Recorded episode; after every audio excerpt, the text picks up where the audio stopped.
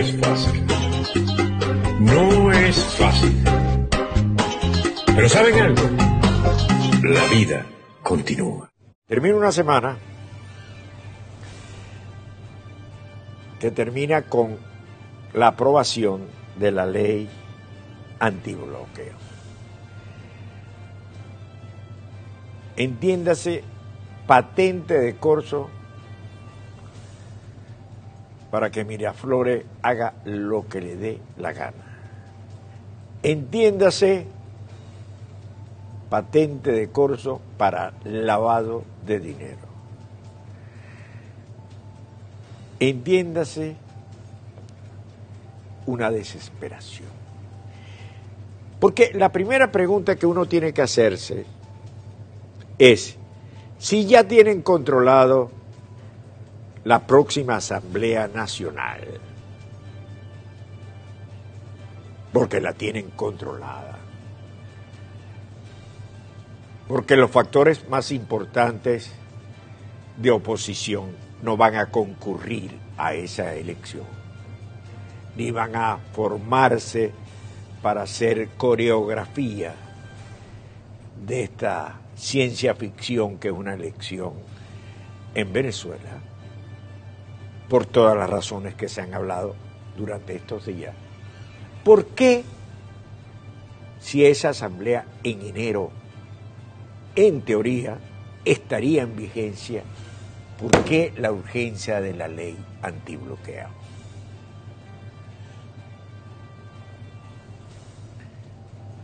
Especulemos.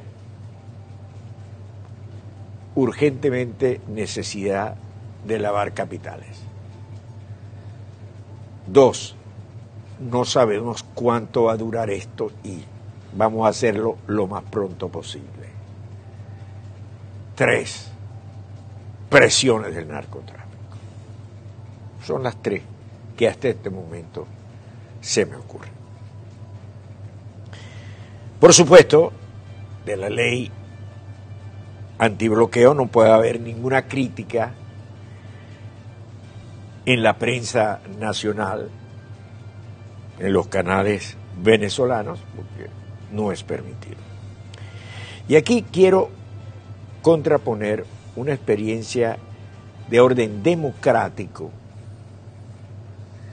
que tenemos que ver, que porque no brilla la democracia todo el tiempo. En España, hoy, el presidente de gobierno se ha pasado por las arcas caudinas, nada menos y nada más que la disposición que había tomado el Tribunal Supremo de Justicia de ella. Eh, de esas aguas vinieron los ríos nuestros, ¿no? Pero hay un ejemplo que es interesante que está ocurriendo en estos momentos en Estados Unidos. Nancy Pelosi es la presidenta de la Cámara de Representantes y cuestiona la capacidad de Trump para gobernar y solicita que se aplique la enmienda 25. ¿Qué es la enmienda 25? La enmienda 25 fue aprobada por el Congreso como un mecanismo para asegurar la sucesión en el poder tras el asesinato del presidente John Fitzgerald Kennedy. En ese momento, el vicepresidente Lyndon B. Johnson asumió la jefatura de Estado, pero no existía un mecanismo claro para ocupar su cargo, que había quedado vacante. Ahora ya queda y por eso es la enmienda a la Constitución número 25, la enmienda 25. Ella, presidente del Congreso, solicita, de la Cámara de Representantes, solicita esta, esta medida. La información sale por la voz de América. La voz de América es la agencia informativa de los Estados Unidos, pero que pertenece al Estado, que pertenece, en cierto sentido, al gobierno. Y la Pelosi cuestiona a quien es el presidente del gobierno, que lo dice, no está calificado, no puede seguir. Y la información, repito, sale por la voz de América. Eso es, te guste o no te guste, democracia. Eso es como un periodista puede trabajar, sentir, se siente respaldado por la ley, se, se siente respaldado conforme a la ley. Y yo pienso, comparo esto con Venezuela, la difícil tarea de informar. Lo difícil para el periodista que tiene que estar midiendo las palabras. Lo difícil para los medios de comunicación, los que todavía son independientes. Cada día cuentan con los dedos de una mano y sobran. Porque desde Chávez empezó la lucha contra los medios de comunicación, terminaron comprándolo, adquiriéndolo, cerrándolo, haciendo lo que les da la gana. Sin embargo, el espíritu de los periodistas buscan la forma de informar y de llevar. yo comparo esa situación con lo que estoy viendo aquí de ejercicio democrático y del peligro que me da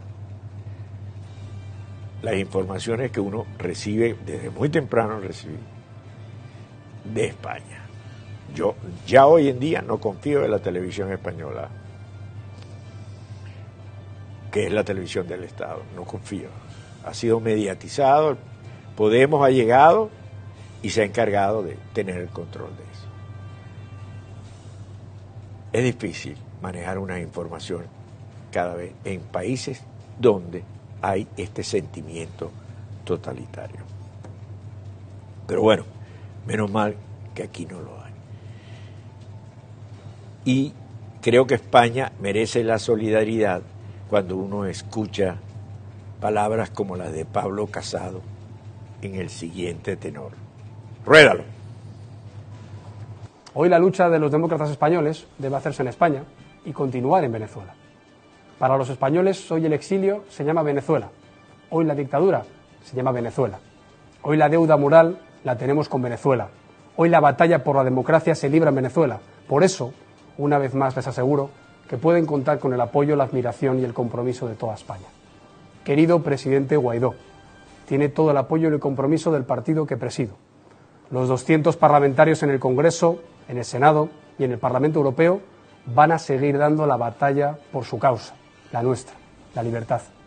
La batalla para que los venezolanos, todos los venezolanos, seáis los dueños y los capitanes de vuestro destino.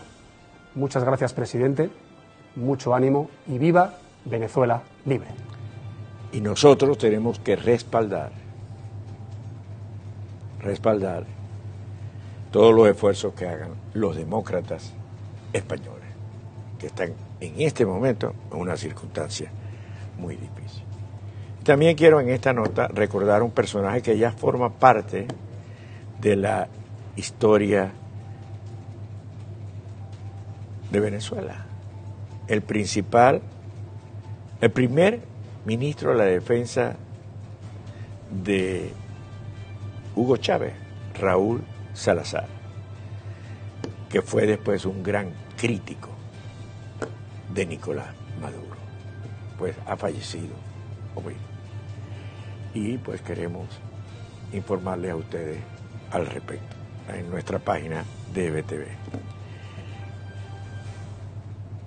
Qué importante va a ser recuperar la democracia y recuperar este canal que aparece ahí, pónmelo ahí, EBTV, para todos los venezolanos. No, venezolana de televisión pero que desde EBTV lo digo, venezolana de televisión para todos los venezolanos. No es fácil. No es fácil. Pero ¿saben algo? La vida continúa.